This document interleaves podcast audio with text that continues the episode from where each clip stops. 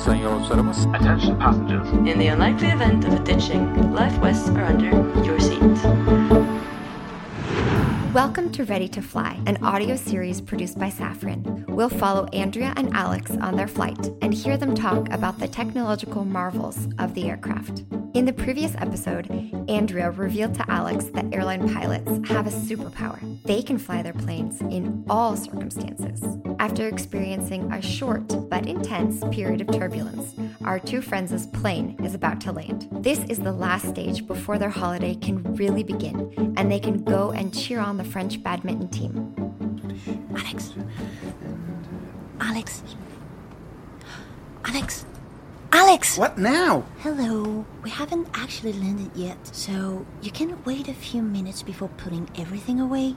Because right now you're worrying the flight attendants with all your bustling around. Really? Yes, and trust me, it's very embarrassing. Well, I guess they should chill out a bit on this airline. Really? For the past three hours, they've had to put up with your panic attacks. In my humble opinion, they can't wait for it to end. Yes, yes, I know.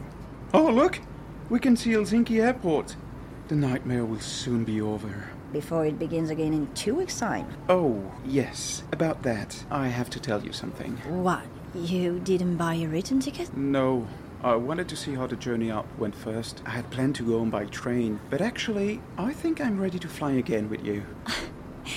You really are one crazy guy. I know, but nobody's perfect, right? Anyway, we have to make it to Helsinki in one piece first. There's still one major hurdle before we are free. What? Landing? That's nothing.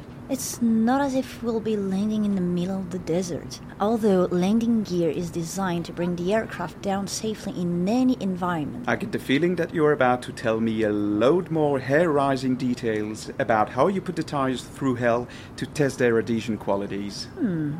Got you wondering, didn't I? Admit it. No, no, no, no, no, absolutely not. 2000 degrees. No, Andrea, I don't want to know. The wheels on the plane's landing gear, they are designed to withstand heat up to 800 degrees Celsius, which is the temperature usually generated during landing. Even in Finland? Even in Finland. Well, fancy that. So the landing gear is pretty robust then. It sure is.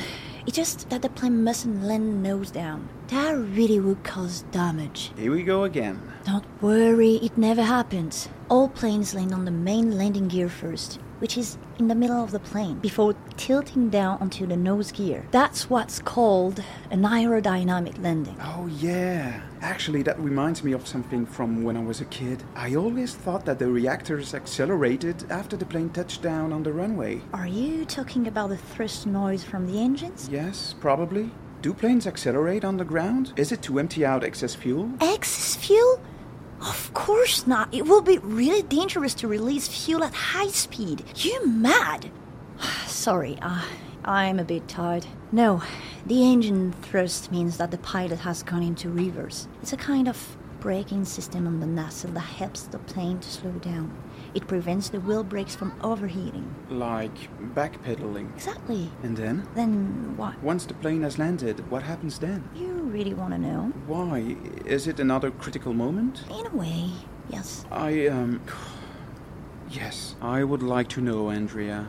Please. Well, then, it's a race. A race against time with the control tower and the ground crews. Why?